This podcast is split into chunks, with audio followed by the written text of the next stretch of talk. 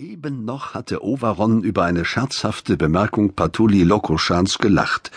Im nächsten Augenblick erstarrte sein Gesicht zu einer Maske. Die Augen verdrehten sich, als wollte der Ganyase in sich hineinschauen. Perirodan beugte sich leicht zu ihm hinüber.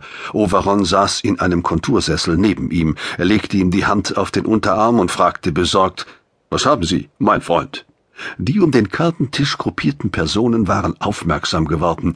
Ihr Minenspiel zeugte von Erschrecken, Bestürzung und Besorgnis. Niemand sonst in der Kommandozentrale der Marco Polo hatte etwas von dem Zwischenfall bemerkt. Overons Augen wurden wieder normal, blieben aber leicht getrübt, als litte der Ganyase körperlichen Schmerz. Ich weiß nicht, Perry. Die Stimme klang leise und unsicher. Langsam stellte Patuli Lokoschan seine Statuette auf die Platte des Kartentisches. Die schmalen Finger des Kamaschiten zitterten kaum merklich. Die blauen Augen blickten unverwandt auf den Ganyasen. Ovaron stöhnte unterdrückt. Es wird schlimmer, Perry, sagte er mühsam. Etwas überschüttet mich und scheint mich innerlich zu zerreißen. Er stöhnte lauter. Energie.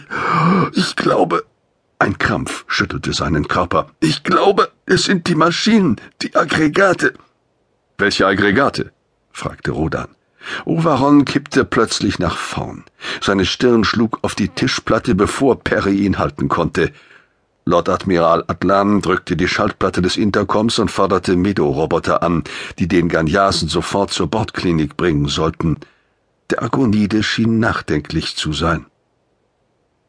Ich spüre auch etwas, Sir, warf Major Lokoschan ein. Auf dem goldbraun glänzenden Gesicht des Sol-Ab-Offiziers erschien Schweiß. Keine Schmerzen. Ich kann es nicht erklären. Mein Bauch ist ganz hart, erklärte Gucki. Ich fühle mich auch unbehaglich, auf eine unerklärliche Weise, berichtete Felmer Lloyd. Vielleicht eine Lebensmittelvergiftung sagte Atlan. Seiner Stimme fehlte jedoch die Überzeugungskraft. Perirodan sah nachdenklich zu Ras Chubai hinüber. Der Teleporter nickte mit ernstem Gesicht. Fragt die nicht anwesenden Mutanten, befahl Perry mit rauer Stimme. Er hob den Oberkörper Overons behutsam an, verstellte die Rückenlehne des Kontursitzes und legte den Ganyasen zurück. Overons Körper versteifte sich wie in einem Krampf. Ein Zittern durchlief ihn, in den Mundwinkeln sammelte sich blasiger Schaum. Langsam öffnete er den Mund. Es sind die Aggregate der Marco Polo, sagte er mit unerwartet klarer Stimme. Dann sackte er in sich zusammen und verlor das Bewusstsein. Das ovale Lug eines Alarmschachtes schwang auf, zwei Medo-Roboter tauchten mit einer Antigraphtrage in der Öffnung auf, schwebten zum Kartentisch und luden den Ganyasen mit schnellen und doch behutsamen Bewegungen auf die Trage. Sie benötigten keine Anweisungen und verschwanden auf dem gleichen Weg, auf dem sie gekommen waren. Rodan und Atlan sahen sich an. Die beiden Männer verstanden sich ohne große Worte.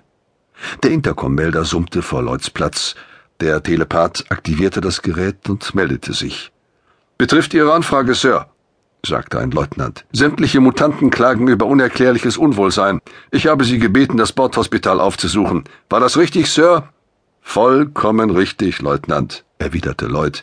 Ich bedanke mich. Ende. Er wandte sich an Perirodan. Es können unmöglich die Energieaggregate des Schiffes sein. Es sind ausschließlich die Mutanten betroffen und Overon als Trizom-Träger. Seine Trizom-Körperchen sind vom Energiehaushalt her sechsdimensional. Wir Mutanten dagegen erzeugen in den mutierten Hirnrindensektoren hauptsächlich fünfdimensionale Energieströme und nur schwache sechsdimensionale Felder. Das könnte erklären, weshalb Overon stärker betroffen ist als wir. Die Marco Polo wurde in letzter Zeit mehrfach von nicht identifizierbaren Impulsen sechsdimensionaler Art getroffen, bemerkte Atlan mit seltsamer Betonung. Perirodan nickte geistesabwesend. Er dachte an den umfassenden Bericht, den Overon nach seiner Rückkehr aus dem Körper des Befehlshabers von Leffa, Shekrit, gegeben hatte. Aus dem Wissen des hochstehenden Takeras hatte er entnommen, dass auf dem Geheimplaneten Leffa nicht nur Dakacom-Geräte gebaut und Halbfertigfabrikate zum Bau von Pedopeilern hergestellt wurden, sondern dass darüber hinaus besonders streng geheim gehaltene